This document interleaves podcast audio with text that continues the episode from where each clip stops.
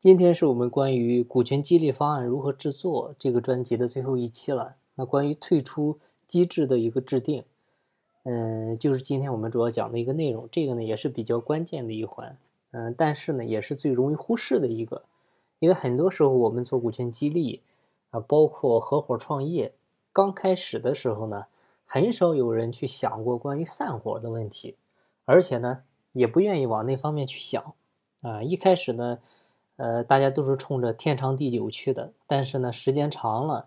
谁也不能保证不出现意见分歧啊，不出现经营上的矛盾啊。你看两口子离婚现象都这么普遍，所以你别说公司合伙的这两个没有亲情的合伙人了。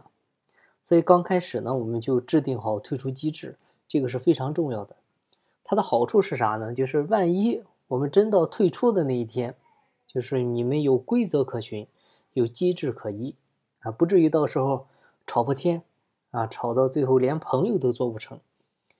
有退出机制的好处呢，就是合伙人之间能够做到好聚好散啊，这个是最大的意义所在啊。就跟结婚的时候，你就制定好离婚机制，最终呢双方都能够和平分手一样啊。毕竟凡事留一线，江湖好相见啊。那关于退出机制的谁制定呢？你可以这么来设计。首先呢是。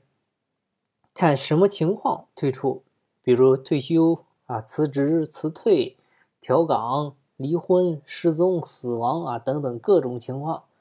然后呢，就是在什么时间退出？你是在行权期，还是等待期，还是锁定期，还是解锁期？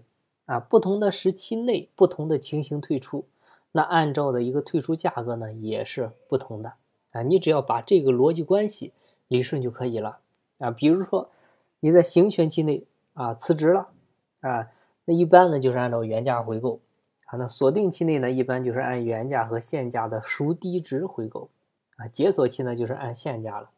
它背后的逻辑关系不知道大家清不清楚啊？你像行权期，就是你花钱买股份的区间，一般呢是刚开始实施股权激励的时候，或者说公司估值变化不大，这个时候呢一般就原价就可以，刚开始呢就好散。那锁定期呢？锁定期啥意思呢？他就是要把你锁在公司，不想让你走啊。你说合伙，你不能嘴上说了入了股啊，心里老是惦记着走，你这个还合个啥？是不是？所以你要是非要走的话呢，我只能按原价和现价，哪个低就按哪个。你走可以，你强强强制要走可以，但是你不能让我吃亏啊。你走没关系，但是增值部分的收益我不能给你啊，除非你给我挺到解锁期退出。啊，到了解锁期，你就可以按照现价对外转让股、转让股份了。啊，但是呢，如果到那个时候现价比原价还低，那你也得认。啊，我不能给你按原价了。当然，公司一般正常的发展到解锁期状态的话，通常是增值的啊。你起码得跑赢 GDP 吧，是吧？不然你公司存在的价值它也不是很大，是不是？然后解锁期你退的话呢，我也不能要求你一次性退。就是你想退可以，比如说分三年，啊，你不能自己拍屁股走了，你一下子带走一笔钱，这个公司现金流的这个这个影响太大，那受不了啊，那个不行。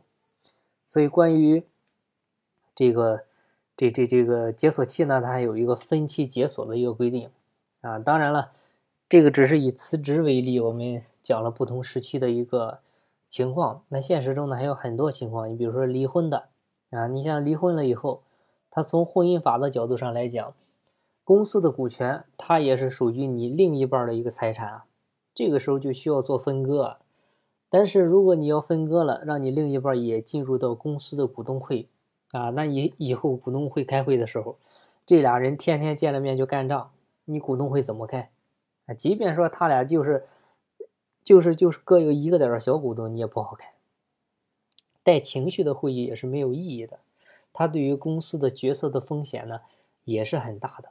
另外，员工也看笑话，所以一般呢，也要对离婚这种情况呢做特别约定。